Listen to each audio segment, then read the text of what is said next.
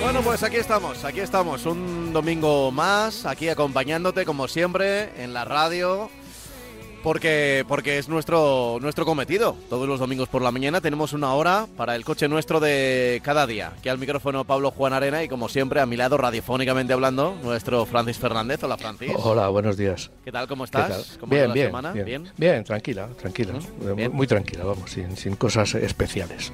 Vale. Vale, bueno, sin cosas especiales está bien, ¿eh? Que a veces eh, Sí, hay sí, que pedirle sí. la vida un poco de tranquilidad, un poco de paz. Sí, casi ya- siempre. Y casi luego ya siempre. vendrán semanas más complicadas o más felices, o, pero bueno, Sí. una de transición tampoco está mal. Tampoco está mal, no, no que va. En fin, eh, ¿de, de qué vamos a hablar en el Bueno, pues mira, tengo, tengo aquí en el unas- unos cuantos temas. eh, para mí importantes, sobre todo el primero del que vamos a hablar. Ya sabes que durante la pandemia pues hubo, que ya la tenemos ahí alejada, pero todavía sigue por ahí dando los coletazos, pues las ITV, pues lógicamente hubo que hacer un, un reseteo de, todas las eh, fechas en las que teníamos que pasar la ITV, evidentemente porque hubo unos meses, unos meses que no pudimos salir de casa, entonces eso obligó a cambiar todas las fechas de, que teníamos que pasar con nuestros coches la, ITV. Eh, hubo lógicamente en esas fechas pues mucha gente no pasaba porque no se enteraba de cuándo la tenía que pasar, en fin, hubo una especie de, ya te digo, de, revolución en ese sentido, que bueno, unos porque no sabían y otros porque no les interesaba. Y ahora que ya parece que las cosas se han, se han, eh, digamos, eh, las aguas han vuelto a su cauce, ya llevamos dos o tres años sin ningún tipo de problemas en ese sentido, la Administración ha sacado una noticia en la que nos dice que hay cerca del 34% de los coches que no acuden a pasar la ITV. No es que no la pasen. eh, el 88% de los coches que la pasan, que van a la ITV, pues mm, lo solucionan de una forma favorable. Pero hay un 34% de, de coches que en teoría están circulando que no se acercan a las ITV. Digo que en teoría están circulando porque evidentemente puede haber coches abandonados, coches que están aparcados y, y ya no funcionan, gente que tiene el coche metido en un garaje y que no lo saca y entonces, bueno, pues dice o se cree que no tiene que pasar la, ITV, en fin, hay un montón de casos, de la casuística es muy, muy amplia, pero lo que sí es verdad es que dentro de ese 34%, pues hay mucha gente que no acude a pasar la ITV y que eh, está circulando por está circulando. Eh, evidentemente, las ITV no es que sean la, la- la panacea para nuestra seguridad, pero sí digamos que es un punto inicial para que nuestros coches estén en orden. Eh, eso significa que nos van, nos revisan los neumáticos, nos revisan la dirección y las suspensiones si no tienen alguna rótula que esté mal, si no tienen un, un- elemento de la suspensión que esté defectuoso, nos vigilan que funcione todo, las luces, los elevalunas, mm, los, los, los cinturones, nos meten el tester detrás en el tubo de escape y averiguan si el coche está contaminando mucho o contamina poco, la altura de faros, es decir, hay una serie de elementos que sí se controlan. Y eso es importante porque eso digamos que bajo mi punto de vista es la base sobre la que se tiene que articular toda la seguridad. Hay muchos elementos con nuestro mantenimiento, con nuestra dedicación al coche, con nuestra revisión particular de nuestro vehículo, con lo que aumentamos, digamos, la seguridad que eh, eh, se, puede obtener de sacar un, un- un dictamen favorable en una ITV. Pero, es, ya digo, es una base de, de- inicio de funcionamiento, de, de comienzo, que todos debemos, eh, eh, digamos, estamos obligados a mantener, ¿no? Eh, el que un 34% no pase, no vaya a pasar las ITV, pues me parece un, un aspecto bastante preocupante. Y digo que es bastante preocupante porque, lógicamente, Thank you. Eh, eh, lo, que unos neumáticos estén mal es no, no, solamente es nuestro problema, no es solamente el problema nuestro eh, de nuestro vehículo, es también afecta también al resto de conductores que nos rodean en el tráfico. yo lo que sí quiero comentar es que sobre todo lo que hemos visto, lo que se ve normalmente y lo vemos todos por las carreteras, pues son la cantidad de coches y sobre todo furgonetas con muchos años, con muchos golpes, en un estado calamitoso y que están circulando que todos, nada más verlos, podemos poco, por lo menos imaginarnos que pocas ITV pasan, ¿no? Entonces, bueno, yo lo que lo que quiero es eh, eh, animar a la gente a que no sean pasemos las ITV, las ITV son necesarias para, para la seguridad del tráfico y que si nuestro coche, pues por, por, la edad o por lo que sea, pues no lo pasa, pues que le demos de baja, lo tiremos y ya está. O sea, tiremos en, en el contenedor amarillo como se tiran los los los, los, envases, ¿no? Eh, yo ya digo que, que bueno, eh, la, se han hecho muchas campañas. Eh, yo, lo mismo que con lo del seguro, se ha tardado mucho tiempo en cruzar la base de datos de vehículos que con, con, los seguros también se puede cruzar con, con, la información que se saca de la ITV y perfectamente eh, se puede obtener una lista de los coches que pasan las ITV y de los coches que no las pasan. Y en función de esta lista de, morosos, entre comillas, pues que nos avisen, eh, avisas al conductor, oiga, usted tiene un coche de este tipo, eh, usted no ha pasado la ITV este año que le tocaba pasarla en agosto, porque eso se sabe.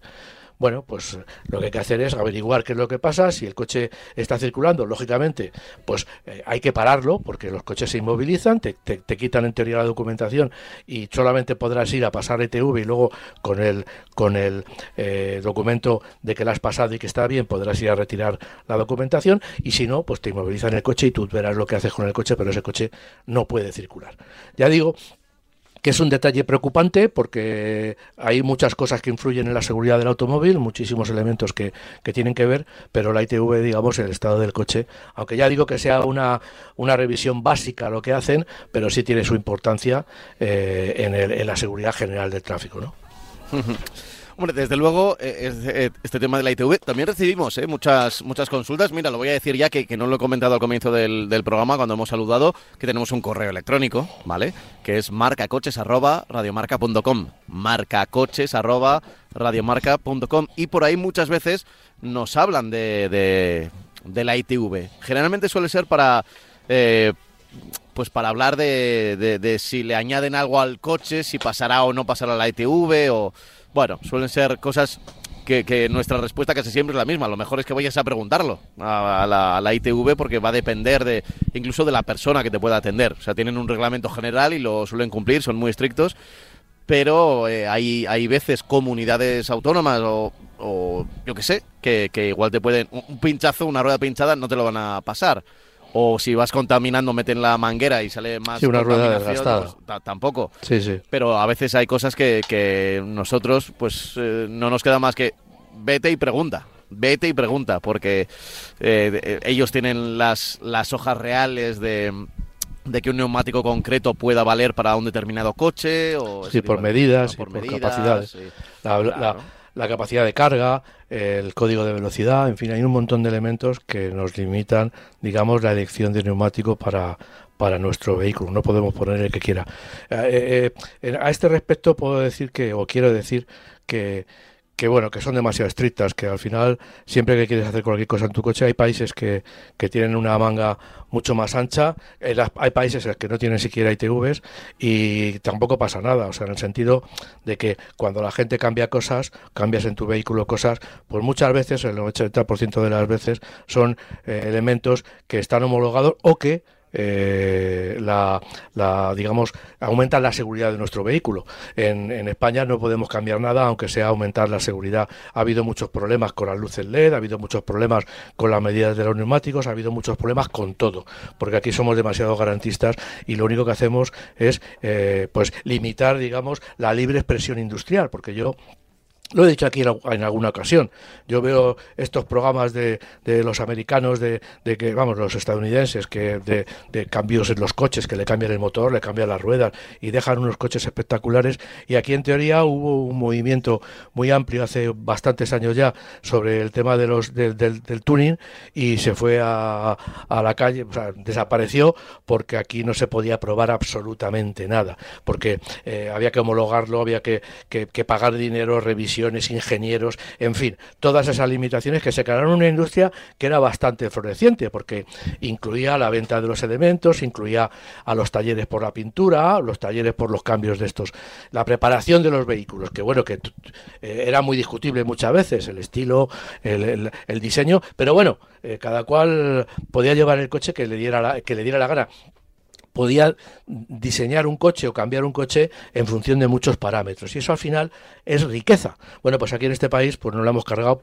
en aras a una, una digamos, eh, eh, un, como digo yo, el, tema de los papeles, ¿no? Tenemos un montón de, de, burócratas que tienen que, que a, los que tenemos que dar de comer y en este sentido, pues tanto se les ha dado de comer que se han quedado sin comida porque digamos que prácticamente no se puede hacer eh, nada sobre nuestro vehículo. Tenemos unos parámetros que tenemos que seguir sí o sí y no podemos poner unos neumáticos más gruesos o, en fin, eh, bueno, un montón de cosas, ya digo, que nos limitan ese desarrollo económico, que yo digo que es importante también, eh, y es una parte de la industria automovilística que es muy, eh, eh, económicamente hablando, es muy rentable en países como, como en Estados Unidos, que ves los coches como los cambian, cómo les cambian las ruedas, cómo les ponen suspensiones que bajan, que suben, en fin.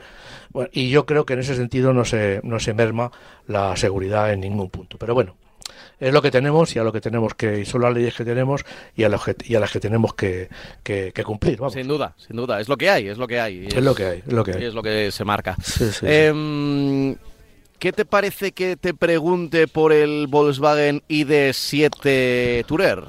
Bueno, pues, pues eh, tiene mucho que, que, el cambio, lógicamente, el cambio radical que está dando la industria, pues hace que, que, algunos fabricantes saquen coches totalmente diferentes a lo que tenían en la gama. En cambio, Volkswagen, pues bueno, está siguiendo una pauta, digamos, eh, similar a lo que hacía antes con sus coches eléctricos.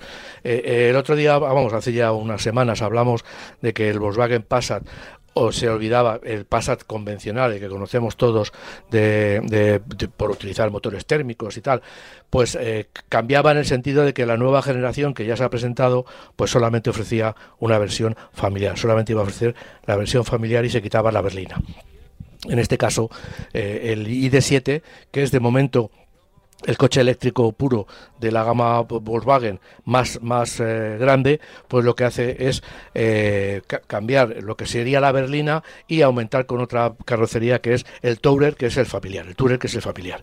Eh, lógico porque el coche eléctrico tendrá en ese sentido para muchos fabricantes va a tener van a decidir que su gama sea muy similar a la que tiene el coche convencional. Qué ventajas tiene pues tiene las ventajas que siempre yo he defendido en esto en estas en, en, delante de los oyentes.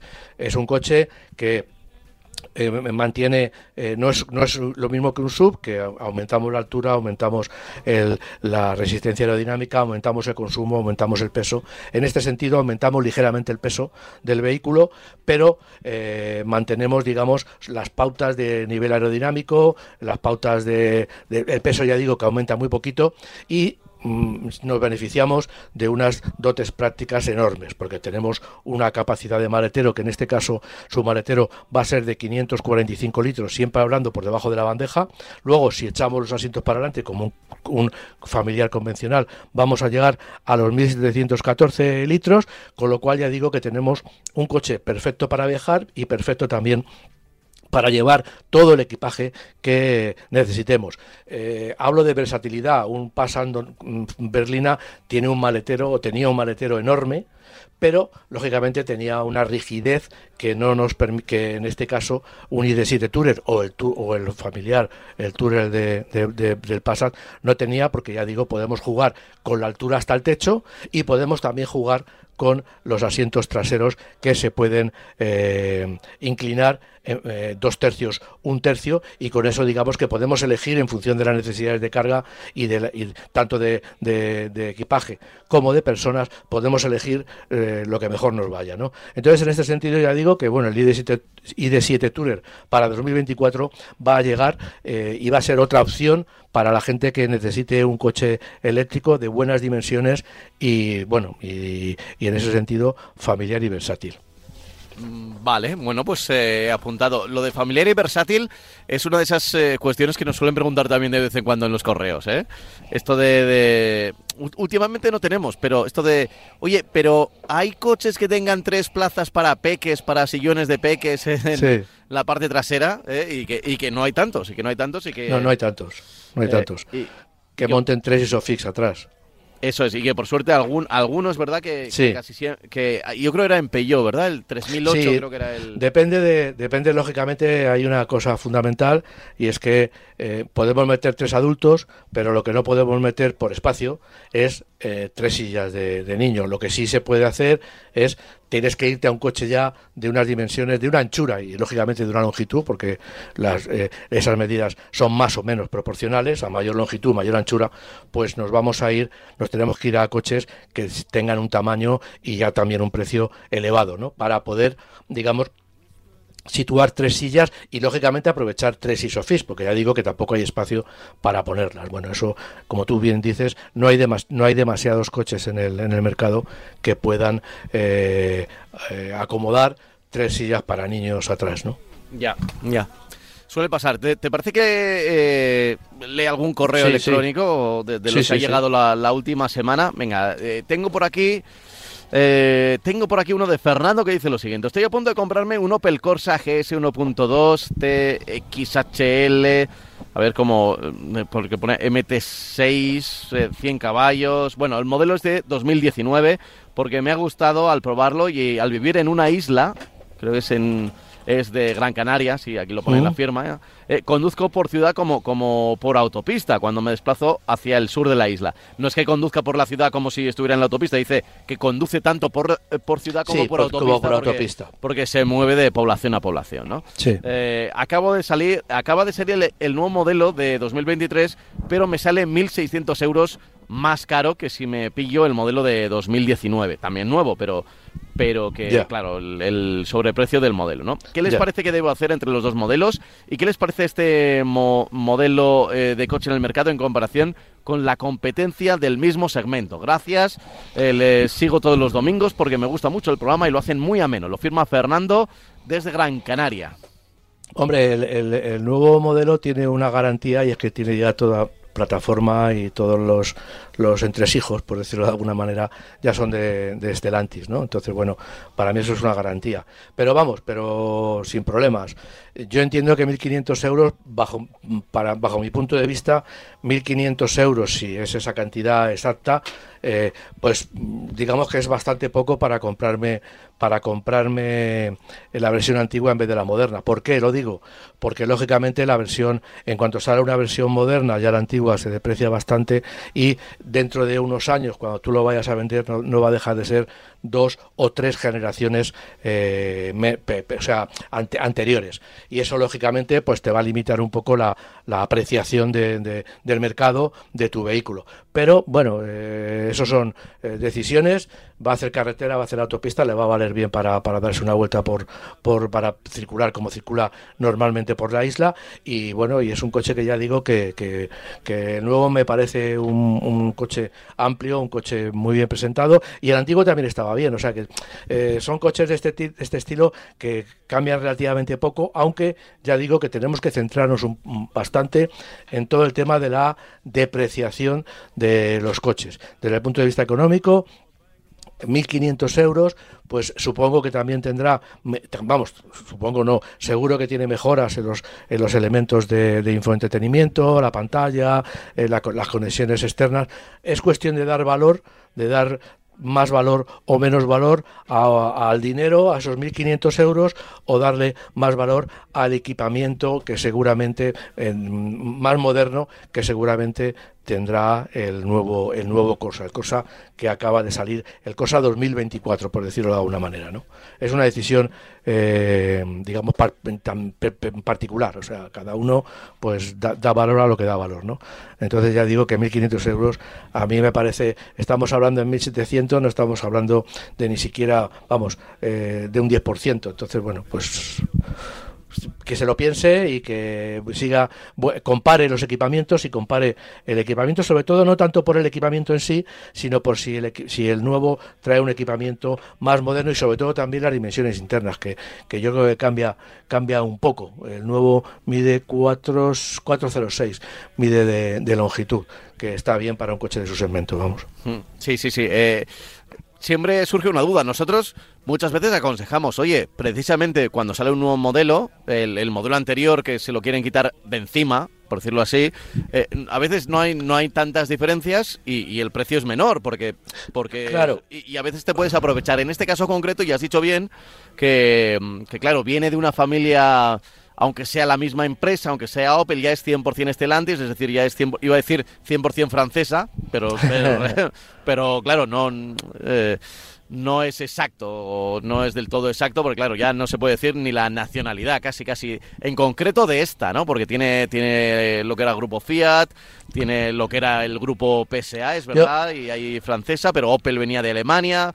Bueno. yo, sinceramente ya digo que, creo que lo que tiene que lo que tiene que, comprobar es únicamente eso, ¿no? El, poner un equipamiento al lado del otro y si le compensa eh, esos 1.500 euros, que ya digo que se van a, que seguramente no los va a pagar, pero se le van a depreciar cuando si, si quiere deshacerse de él en un futuro, ¿no? Sí, Sí, sí, sí.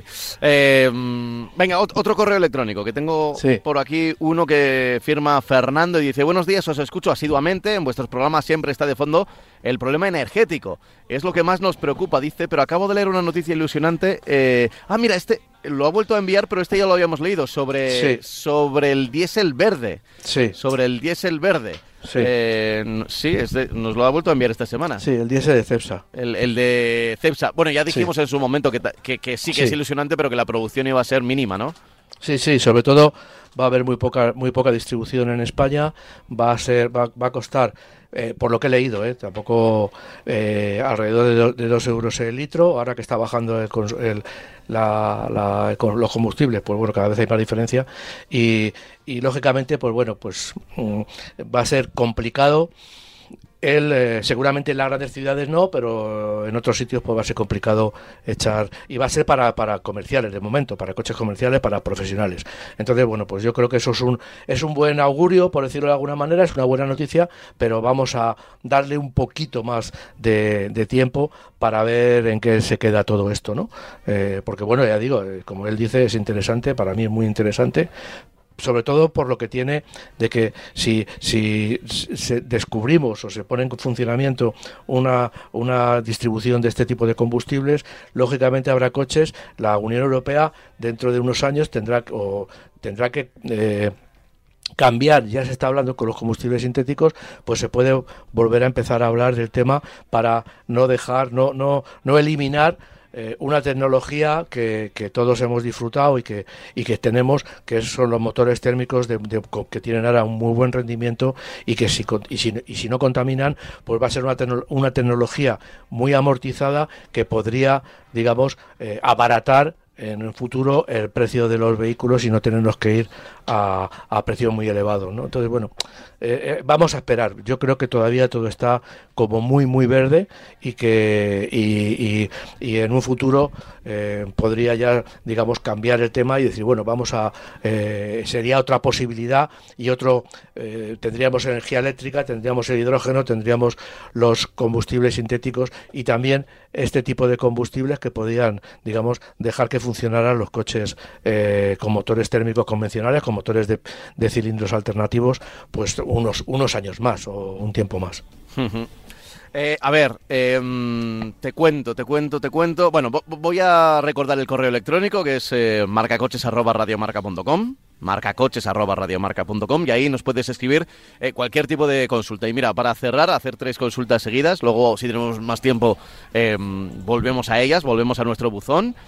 buenos días, ¿qué opinión tienen del, del 500 motor Twin, Twin Air? Eh, saludos. Yo creo que se refiere a José Carlos, que es quien nos Fiat 500. Se refiere al Fiat 500 y al bicilíndrico, ¿no?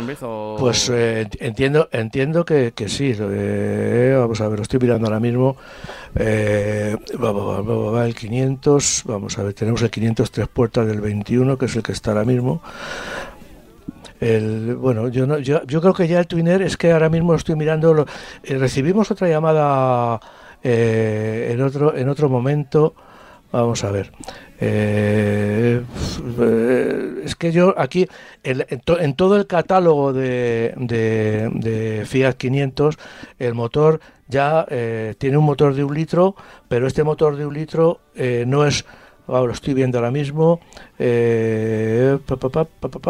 son tres cilindros. Yo no sé, a mí me parece... Era a, pesar a pesar del nombre es Twin Air, sí. gemelos. Vamos a ver, yo no sé si este, si este oyente lo, nos pregunta porque se lo va a comprar usado o porque ahora mismo, que yo sepa, que yo sepa, el motor bicilíndrico, que era un motor muy, muy, muy de Fiat, eh, pues no lo tiene en el mercado. Lo que tiene son eh, motores de dos cilindros. Tiene un motor de un litro. De, tres, de tres cilindros. perdón, de tres cilindros. Tiene motores de tres cilindros con un litro de cilindrada. Entonces, bueno, pues no sé yo, eh, a lo mejor el, este oyente, pues lo que nos está preguntando es por un Fiat 500 bicilíndrico que, se vendía, que se, que se ha estado fabricando. Ya digo que a mí en las listas de ventas de, del Fiat 500, ni en las listas de ventas del 16, del, del Fiat 500 del año 16, ni las del 21, pues me sale, me sale que exista todavía este motor. Un motor que era un motor muy avanzado, ya digo que la, marca ha tenido motores bicilíndricos eh, en, muchos, en muchas de sus versiones, quizá ha sido la única marca, porque todas las marcas cuando han ido a reducir el tamaño de los motores se han ido a motores tricilíndricos, todos, empezó Ford y luego han seguido todos los fabricantes. Volkswagen tuvo hace mucho tiempo también tuvo un diésel también de tres cilindros. Entonces, yo no sé, eh, ya digo, este motor, pues yo no tengo noticia de que haya dado malos resultados. Era un motor característico porque en vez de, no era un motor, eh, los dos cilindros funcionaban en el, en el, mismo sentido, o sea, con diferente, diferente tiempo, en vez de uno, o sea, uno no estaban los dos en admisión, no estaban los dos en escape, sino que tenían eh, cambios, o sea, tiempos diferentes, pero sí funcionaban en el mismo sentido. Y lo que hacían era meterle un árbol contrarrotante para equilibrar, lógicamente cuando los dos cilindros suben y bajan, pues hay una, una vibración enorme, porque hay un desequilibrio enorme en el, en el motor, en el cigüeñal, y lo que hacen es poner un árbol contrarrotante para que eh, compense esas vibraciones y ese desequilibrio. Bueno, eh, ya digo que no tengo noticias de que haya salido mal ese motor, ha sido un motor que, que, se ha estado vendiendo, sobre todo fuera de España, y bueno, y no, no, no tengo nada malo que, ya digo que decirle. lógicamente un motor tricilíndrico, sobre todo porque tiene un litro de cilindrada y va a tener más par, pues sería mejor. Eh, pero bueno, si lo que le ofrecen es este motor, pues, pues yo no, yo no le eh, más, más importa el estado del coche si es un coche de segunda mano y, los kilómetros que tenga el motor y, y de dónde venga su, como yo digo siempre, el DNI del coche usado, ¿no? Vale, vale. El... Yo creo que irá por ahí, porque el Twinner, es que sí que me suena que era el bicilíndrico. sí, sí, sí, sí, sí. Sí, sí, O sea, que ese, nombre concreto yo entiendo que será por, algo de segunda mano, porque en efecto lo, también lo estoy revisando por aquí y ese motor ya no me... A mí es que ya digo que, que, no me suena, o sea, no, no me suena para nada, ¿no? Eh, eh, estuvo en el, en el mercado, ya digo que, que fue un motor... Eh, que se, se, se, vendió mucho, vamos, se vendió mucho. Se, hizo mucha publicidad porque era un motor bastante, el 09 Twinner, tengo ahora mismo aquí el, el, el, una, una de, las, de las imágenes del coche, en el Fiat 500, efectivamente, y bueno, se vendía con un consumo de 4,1 litros para los 100, que tampoco es una cosa ahora mismo demasiado... Eh, sobresaliente, porque los coches, eh, seguramente tres cilindros gastará menos, no por los tres cilindros, sino por todo lo que lleva alrededor, ¿no? Y ya digo que este coche, bueno, pues era eh, un motor, lo vendía, el motor de gasolina más ecológico se vendía, ¿no? Y bueno, en el 500 se ha vendido y tal, pero bueno, ahora yo digo, insisto, en que mm, no se está vendiendo y bueno, no sé si la fábrica si Fiat lo meterá en alguno de sus productos, pero yo creo que no. Yo creo que no. Y yo creo que no porque también hay que tener en cuenta que cuando ha habido los cambios de, de, Euro 6, de Euro 5, pues lógicamente cada vez que se pasa de una, de una normativa a otra hay motores que, fallecen. Ya, ya, sí, sobre todo porque igual a la marca tampoco le interesa, porque por muchos eh, se, se, intentó en su momento, cuando se estaba en la política de bajar emisiones, eh, pues aparecieron apareció el tricilíndrico, que, que bueno, el, ¿te acuerdas?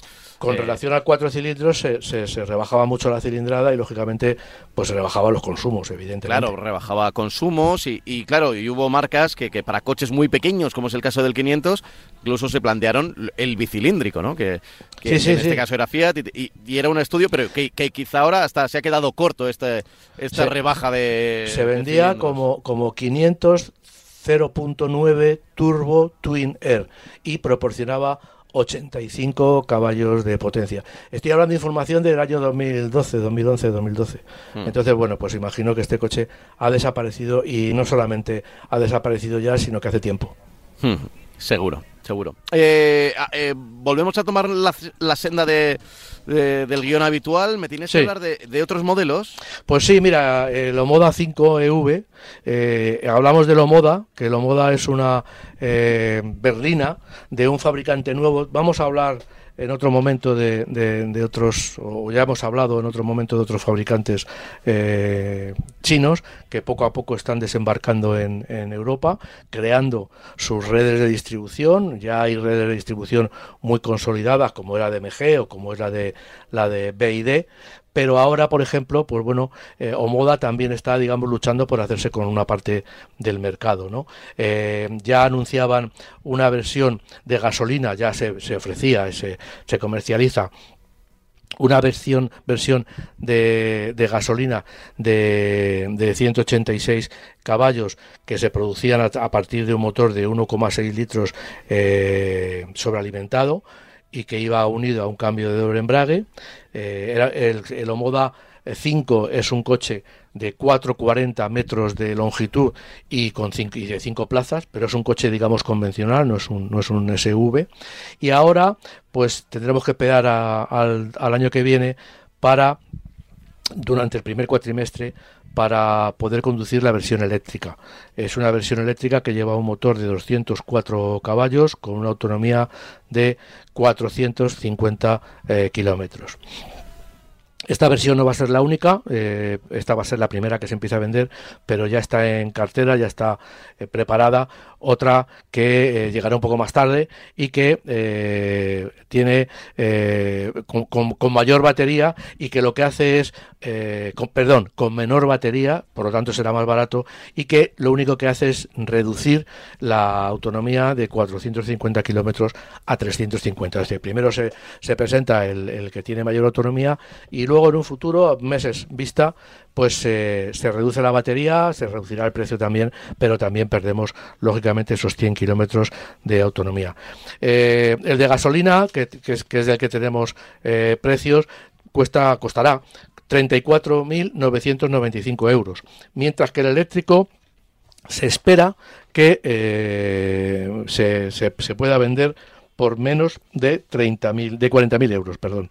Bueno, eh, no son, es un coche grande, es un coche amplio, es un coche con, con, empaque y lógicamente, pues bueno, estos precios, a mí me parece que el precio de 34.995 para un coche de, de 440 y, y una berlina muy equipada también, eh, esto también lo podemos decir, de todos los coches chinos vienen muy equipados en un intento de abrirse mercado en ese sentido, eh, van a venderlos a precios reducidos y encima con un equipamiento a todos los niveles, tanto de hadas como de, vamos, de, elementos de seguridad como de confort, pues muy, muy, muy, muy, muy completo. Entonces, bueno, este precio de 35.000 euros, pues no me parece para, para el, gasolina, que son 186 eh, caballos, no me parece mal, y los de 40.000 euros, pues bueno, luego vendrán los planes de ayuda y se reducirá bastante este precio. Estamos hablando de, de, de 200 caballos y de 450 kilómetros de autonomía. Bueno, eh, no, no, está, no está nada mal.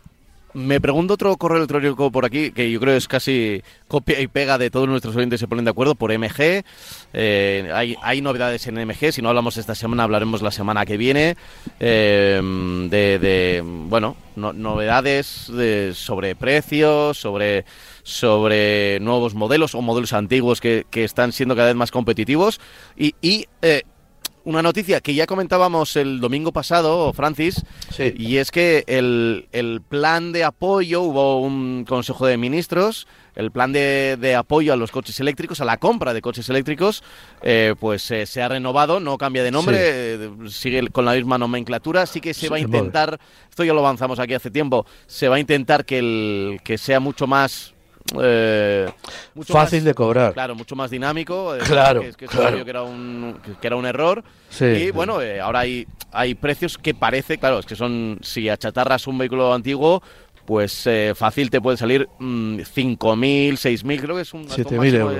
7.000 euros. O una cosa así. Eh, depende de características, territorios y demás. Hay, una cosa clara que lo pero, más pero, están bajando ya algunos modelos de los 20.000 euros. De sí, los 20.000 euros. Sí, sí, sí, sí. Tanto MG como otros fabricantes, sí. Bueno, de hecho, hemos hablado de eh, la semana, hace unas semanas hablamos de, de Citroën C3, del EC3, que son coches que van a intentar decir, se le quiere hacer la competencia al Dacia Sprint. O sea, que me parece a mí que, que, en ese segmento, pues los fabricantes ya se están dando cuenta de que no van a poder eh, amortizar inversiones si venden cuatro unidades de coches de 50.000 euros. Eso yo creo que es una cosa eh, muy clara. O hacen que, que se popularice, vamos, para que se popularice el coche eléctrico, la primera premisa es el precio, porque hay mucha gente que le puede solucionar todos los problemas de movilidad, muchísima gente, puede ser un segundo coche eh, perfectamente para moverte por, por la ciudad, eh, ir a tu zona de residencia, hacer 50, 100, 75 kilómetros diarios, que es lo que hace mucho más de lo que, de lo que hace el 90% de los conductores, pero lógicamente como segundo coche no se puede tener un segundo, vamos, no se puede tener en, normal, en, en, en, hablando de generalidad, en general, pues no se puede hablar, no se puede hablar de 50.000 euros tener un segundo coche que solo me valga para hacer 300 kilómetros de autonomía. Es decir, si no puedo viajar y no me vale el coche como comodín para todo, pues evidentemente me compraré un coche barato. Y por ahí están los fabricantes que ya se han dado cuenta de que la única manera de, solucionar este problema es eh, ofrecer coches eh, baratos. Eh, se hablaba también de ayudas al coche convencional por achatarramiento. Bueno, hay que dinamizar el, el, sector, hay que dinamizar el mercado, porque en este cambio de de iba a decir tecnología, sí, este cambio de tecnología que vamos hacia la electrificación, pues si no hay ayudas de, los gobiernos y no hay sobre todo eh, ayudas destinadas a facilitar el cambio de la, em, la, carga de las baterías, pues eh, el coche de, combustión se ha desarrollado porque es tan sumamente sencillo para en una gasolinera, hay miles de gasolineras, eh, cientos de miles de gasolineras en toda Europa, que paras, echas y te vas. Y esto pues no está pasando con el coche eléctrico y tenemos que buscar eso, porque es la única manera de que el coche eléctrico se popularice, ¿no? vale, vale. Bueno, pues eh, es eh, el precio, es el precio. Es primero el precio, luego otras cosas, pero primero el precio. Pero primero es el precio. Sí, sí, sí, está, claro, el, que se lo está pensando ya sabe que igual pues tendrá que tener un enchufe o lo que sea. Sí, sí. Y también, que es lo que te iba a decir y se me ha ido de la cabeza, que eh, los, los eh, a ver, las, las, las, ayudas lleguen en su momento. Es decir, yo no puedo comprarme un coche eh, eléctrico con el aliciente de que me van a rebajar el precio y me encuentre con que tengo que esperar un año a que me devuelvan el dinero, con los inconvenientes que me crea a la hora de, de de, financiarlo, por ejemplo. Eh, entiendo que, que lo de meterlo en el IRPF será a partir de que yo lo cobre, pero lo que sí es verdad es que si yo quiero financiar, no es lo mismo financiar, eh, imaginemos, si me dan 7.000 euros, pues no es lo mismo financiar 43.000 euros que financiar 50. No es lo mismo financiar un poco de, de, una cantidad, porque yo tengo otra, yo tengo unos ahorros y dedico 30.000 euros, pero no es lo mismo dedicarle eh, 13.000 euros, financiar 13.000 euros que financiar 20.000. Eso es una cosa que hasta el ministro de Industria ya lo dijo el otro día y que, bueno, que pasa por el de perogrullo. Yo cuando compro un coche, eh, tampoco quiero pasarle la pelota a los concesionarios, porque yo creo que no, no es justo, pero lo que sí es verdad es que si yo compro un coche, oiga, usted me promete 10.000 euros de, 7.000 euros de ayuda, bueno, pero ya las, las quiero ya, cuando me compre el coche, me van a cobrar esta cantidad menos los 7.000 euros, vale, perfecto, eso me parece perfecto. Insisto, que esa cantidad no se, las, no, no, no, se lo, no se lo cobren o no le obliguen a los concesionarios a adelantarlo, porque claro, también es desnudar un santo para vestir a otro. Entonces, bueno, yo creo que es la administración la que tiene que eh, hacer muy rápido esos trámites y cuando compras un coche, pues venga y diga, oiga, usted, este coche, vale, pues le doy tanto dinero. Eh, que se lo paga el concesionario, perfecto, pero eh, que yo no tenga que pagar el importe íntegro y que luego dentro de un año me devuelvan la cantidad que sea, me da igual, porque bueno, pues yo me hago mis cálculos y si no me salen, pues me me molesto y a lo mejor eso es lo que hace que no me compre coche. Ya, ya, ya, no, eh, eso está claro, eso está claro. O sea, las razones para comprarla, o sea, para que alguien pague eh, lo que hay que pagar por un coche nuevo, entre 15.000, mm, bueno, voy a decir ya, entre 20.000 sí, sí, y lo que sea, lo que sea, 40, 50.000, hay que convencer. Hay claro, que convencer Y, no simplemente es que sea eléctrico, sino que él pueda utilizarlo de manera eléctrica sin que sin tener que, que comerse la cabeza. En fin, eh, más modelos, Francis. Bueno, tenemos ahora eh, uno que, ha sido coche del año en Europa, el Jeep Avenger.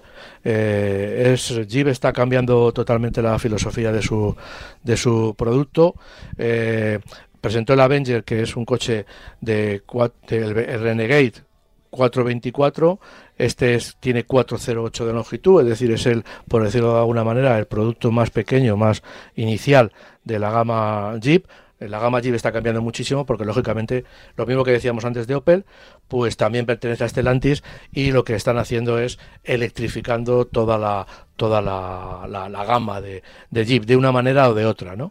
Eh, añadiendo eh, hibridación suave, añadiendo híbridos o eh, añadiendo eléctricos puros. Este coche se presentó con una versión de gasolina se presentó con una, la gama estaba compuesta, o está compuesta de momento, por una gama de gasolina con un motor de 100 caballos, con cuatro acabados, y después eh, se situaba un producto, un modelo eléctrico eh, puro con tres acabados. Llevaba el eléctrico llevaba un motor o lleva un motor de 156 caballos y tenía 400 kilómetros de autonomía. Tenía, eh, como es un coche pequeño y, se supone que bueno pesado porque es eléctrico, pero más ligero que cualquier otro hermano de mayor categoría y eléctrico, pues eh, digamos que se conseguía una autonomía de 400 eh, kilómetros. Es el único coche eléctrico que tiene la marca Jeep de momento. Va a llegar el Recon, que va a ser un coche eh, que se va a situar por encima y que sobre todo lo que tiene de interés el Recon es que va a ser un coche con todo el pedigree Jeep. Estos sub, tanto el Renegade que tiene sus posibilidades en campo, pero el Avenger pues tiene menos posibilidades en campo, mientras que el Recon, que va a llegar en un futuro, lo que hace hincapié, que, va a ser un coche también, lógicamente eléctrico para futuro, pero lo que sí va a tener este coche es que va a tener unas capacidades, las capacidades típicas o clásicas de la marca. Evidentemente no va a ser un Wrangler, pero lo que sí va a tener es, eh, nos va a proporcionar la posibilidad de salir eh, de fuera de las rutas asfaltadas con muchísimas garantías, que es lo que un poco por lo que se conoce a la marca eh, americana, ¿no? Eh, el, Avenger completa, digamos, este Avenger completa la gama eh, con esta versión que hemos dicho que es la versión eh, e, e, e, Hybrid, que lo que hace es tener un sistema de hibridación suave de 48 voltios tiene el motor de 100 caballos y se le añade una batería y un sistema que nos va a permitir, eh, en contra de otros eh, coches similares, nos va a permitir, cuando circulamos por a menos de 30 kilómetros por hora y en una corta distancia, pues nos va a permitir movernos como si fuera un coche eléctrico puro. Después, cuando ya sobrepasamos esta velocidad, pues eh, la batería se irá, el sistema irá recargando la batería de, de, 48 voltios y bien cuando estemos parados o bien cuando vayamos por carretera y le pidamos al coche si está, si está cargada la batería, si tiene suficiente energía, pues lo que no va a hacer es dar un pequeño empujoncito y lógicamente en esos momentos que tenemos de máximo consumo de combustible, pues se eliminan porque tenemos, digamos que una mano detrás que nos empuja y, no, y nos hace que el motor de, gasolina no, no, le exijamos tanto al motor de, gasolina. ¿no? Eh, se habla esto lo dice la marca, yo no, no lo he podido eh, comprobar, evidentemente. Se habla de un 15% de ahorro de combustible con relación a la, misma versión con el mismo motor, pero sin sistema de, de hibridación. ¿no? Eh, tiene evidentemente una, una caja de cambios automática de doble embrague con seis relaciones, mientras que el de 100 caballos tiene una caja de cambios manual. Eh, los precios del eléctrico arrancan en los... Aquí voy a dar los precios actuales. De este coche no hay todavía precios, pero voy a hablar de eh, el, el, el, eléctrico eh, está en los 36.996, eh, los, del, los de gasolina en 21.286, por cierto, un precio muy competitivo.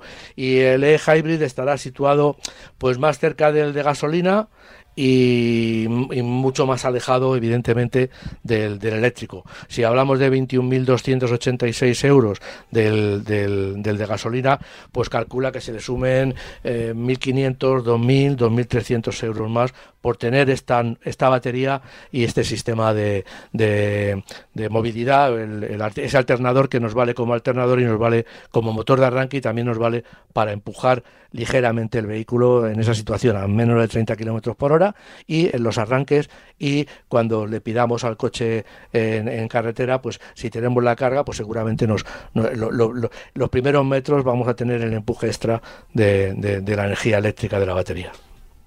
Pues sí, pues sí.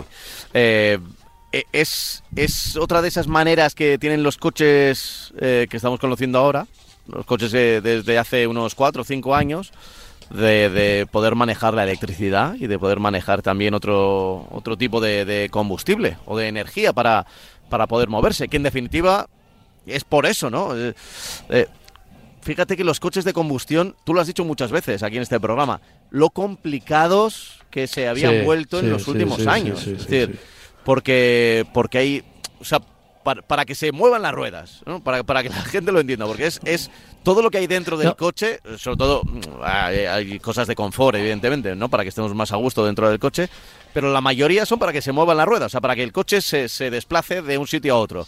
Y hay miles de soluciones, o sea, de que se muevan las ruedas delanteras, las traseras, los árboles de transmisión, el motor, cómo ese motor se traslada, cómo ese motor, claro, tiene que funcionar, pero también tiene que aguantar X años, o sea, tiene que, ser, tiene que estar, eh, bueno, eh, de una manera tal. Luego no tiene que contaminar, hay que, hay que buscar mil mecanismos para, para que, que sea... Eh, que, funcione bien, que funcione durante mucho tiempo y que luego cumplir los parámetros de, sobre todo contaminación, eh, consumo y contaminación, que, es eh, directamente proporcional. Eh, y, claro, eso, esos coches tan complejos, porque eran complejos, ya se estaban empezando a, a romper por todos los sitios. Y, lo, y lo, podemos comprobar, ¿eh?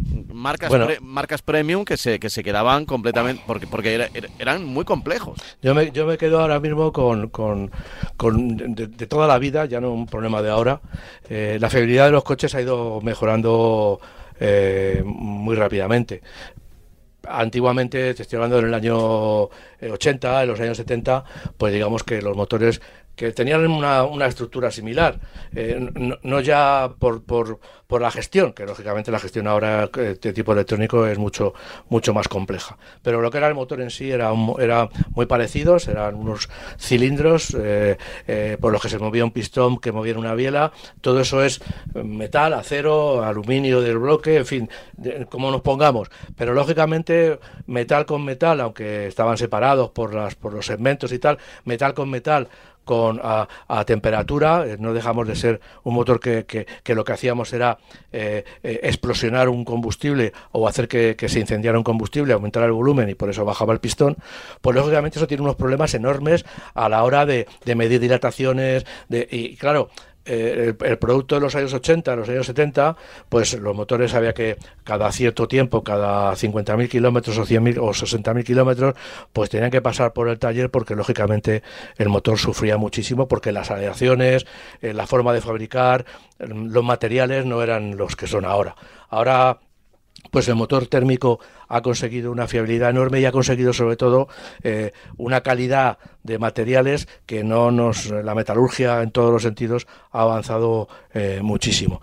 Evidentemente ya digo es mucho más complicado que un que los motores que vienen ahora eléctricos que no deja de, tener un, un, un, un, motor eléctrico tiene pues el, la parte fija y la parte móvil. La parte móvil un inducido que bueno tiene tiene algo de mantenimiento tiene algo de, de, digamos, de eh, sufrimiento mecánico, porque tiene unos rodamientos y tal, pero no es lo mismo que tener un pistón que se está moviendo dentro de un cilindro a muchos grados de temperatura, lo que obliga también a refrigerar, a tener un sistema de refrigeración, en fin, eh, la distribución lo mismo, porque lógicamente eh, ese gas de los cilindros hay que dejarlo salir en un momento y para que entre aire fresco, para que salga el, los gases quemados, eso te obliga a una distribución, un sistema de distribución que mueva esas válvulas que tenemos en lo normal, en los, motores eh, térmicos de, ciclo alternativo, y en fin, y ya digo que, que eso, pues la verdad es que para mí me maravilla que, después de haber conocido lo que eran motores eh, poco fiables y los motores que sufrían muchísimo y que bueno se, se, rompían muchísimo por fallo de materiales, porque los materiales no estaban preparados, ahora se ha conseguido con el desarrollo no solamente eh, conseguir unos consumos enormemente satisfactorios, sino también el, el, que los motores tengan una fiabilidad enorme y se puedan hacer muchos cientos de miles de kilómetros sin ningún tipo de problema. Lo que ya digo que a mí me maravilla porque he conocido la historia de esos motores que, bueno, tenían la fiabilidad que tenían en función de que la investigación y, las marcas, pues tenían unos, tenían pocos argumentos dentro de la industria materiales para aplicar a sus motores. Pero bueno, ya digo que sí, que es, una, es una, no, tiene nada que ver un motor térmico y con un motor eh, de, mm, eléctrico a ningún nivel. Nada que ver. Nada que, ver, Nada que ver. Va a facilitar mucho, pero me da a mí que poco a poco se irán complicando también los coches. No sé por dónde, ¿eh? pero se irán complicando. Eh, está sonando ya nuestra sintonía de despedida, pero igual tenemos tiempo todavía, tres minutos más o menos para. Pues mira, podemos hablar. Podemos hablar del Astra eléctrico, que ya sabemos los precios. Tiene el motor de 156 caballos, tiene una autonomía de 419 kilómetros, es un cinco puertas, aunque tiene también un, es cinco puertas, pero también tiene las dos versiones, la versión convencional y también tiene una versión familiar Sport Tourer, que también tiene cinco puertas, porque tiene las dos los cuatro laterales y el portón trasero, y eh, que, va, que va a llegar un poco más tarde eh, como eléctrico. Tiene un maletero de 352 litros, la berlina, y tiene tres programas de conducción, como casi todos los coches eléctricos, una función eco, una función normal y una función eh, Sport, ¿no? Cuesta los precios, que es por lo que dábamos la noticia, cuesta 39.690 en la versión Edition y 42.690 en la más equipada GS, ¿no?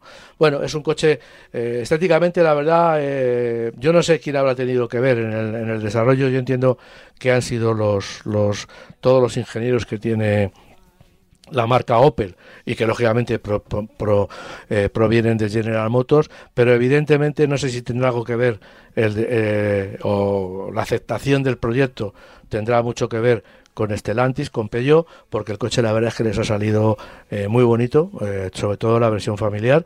Y bueno, y ya digo que cuando Opel, bueno, pues Opel tenía algunas lagunas en el diseño, eh, en el diseño reciente, y ya digo que, el coche les ha salido muy, muy, muy bonito, esta versión eléctrica está muy conseguida, y, ya digo que algo, algo tendrán que ver los, los todos. Yo creo que ha sido trabajo conjunto, tanto de de los técnicos o los diseñadores franceses y los diseñadores alemanes que siguen lógicamente desarrollando todos los productos de, participando no sé en qué medida pero yo creo que mucha en todos los, los productos que salen de, de las factorías de Opel Sí, y, se, se tiene que notar. Se tiene que notar. A la fuerza, además, a la fuerza. Ha habido un buen cambio, ya digo, de diseño. de Lo mismo que ha habido también un cambio de diseño en Peugeot, que han ganado mucho en estilo. Pues eh, el Opel Astra también es un ejemplo de, de buen diseño. Fíjate que a mí no me convencía el cambio de Peugeot este de, de volver a lo vintage, al, al león más clásico de todos. Yo creo que en un futuro volverán al, león que conocimos toda la vida. Ah, ¿lo dices por el logo? Sí, por el logo y por todo lo demás, porque quiero decir, de, mentalidad, eh, creo que el grupo Estelantis, PSA, dentro de PSA lo estaba haciendo muy bien, ¿no? Pues lo que es el DS, la personalidad que tienen los DS, cómo se queda Citroën, cómo se queda Peugeot. Pero bueno, esto casi casi eh, sería para un especial y se nos acaba, se nos acaba el tiempo en, apenas 10 segundos. Así que lo que te voy a decir, Francis, es que pases una buena semana y nos volvemos a encontrar el domingo que viene. Igualmente. Tenemos un correo electrónico que es marcacoches@radiomarca.com, marcacoches@radiomarca.com, ahí podéis escribirnos y contarnos, pues incluso añadir eh, datos o vuestros puntos de vista sobre todo lo que charlamos por aquí en Marca Coches, que acaba ya. Nos despedimos el próximo domingo, mucho más y siempre en formato podcast, ¿eh? Encuéntranos por ahí. Chao, chao.